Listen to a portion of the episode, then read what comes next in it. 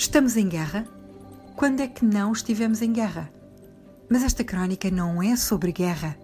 Aliás, também é porque de facto a guerra é contínua. Seja como for, dentro da guerra contínua, esta crónica é sobre um desejo. Um desejo antigo, o desejo de conhecer o Irão.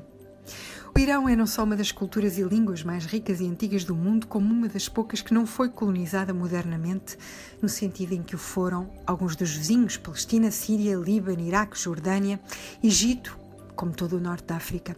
O persa tem muitos milhões de falantes e variantes além do Irão e uma história literária fabulosa. Só na lista de património da ONU estão 22 lugares no Irão e muitos outros poderiam lá estar. Conheço vários vizinhos do Irão e lugares fora do Irão onde se fala persa, mas há muitos anos que quero também ir a Teherão, a Persépolis, a Isfahan, a Shiraz, a Yazd ou Tabriz, ruínas e cidades, lugares e jardins. São lugares do Irão e da história, do mundo, lugares de que todos nós também somos responsáveis. Se para Trump são alvos possíveis, então Trump está a apontar a todos nós, à história do mundo. E claro que ele é ignorante o bastante e inchado o bastante para isso. Começamos então o ano assim.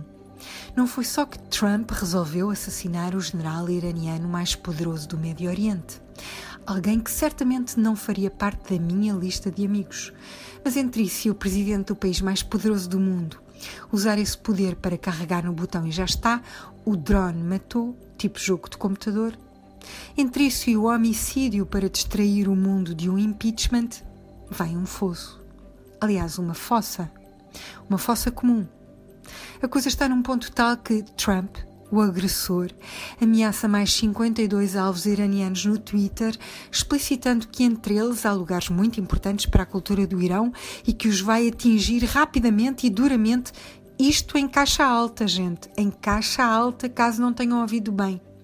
E depois vem o secretário de Defesa e mais um pessoal militar dizer que Bem, não foi isso que o Presidente quis dizer, porque de facto atingir património cultural irrelevante do ponto de vista militar é crime de guerra e os Estados Unidos não cometem crimes de guerra. Os Estados Unidos não cometem o quê?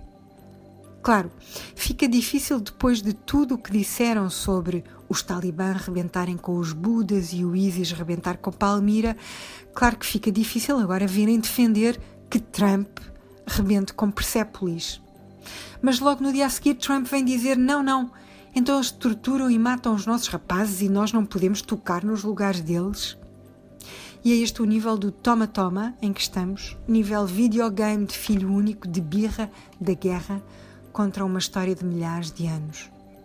Não só contra um regime, agora, contra a história.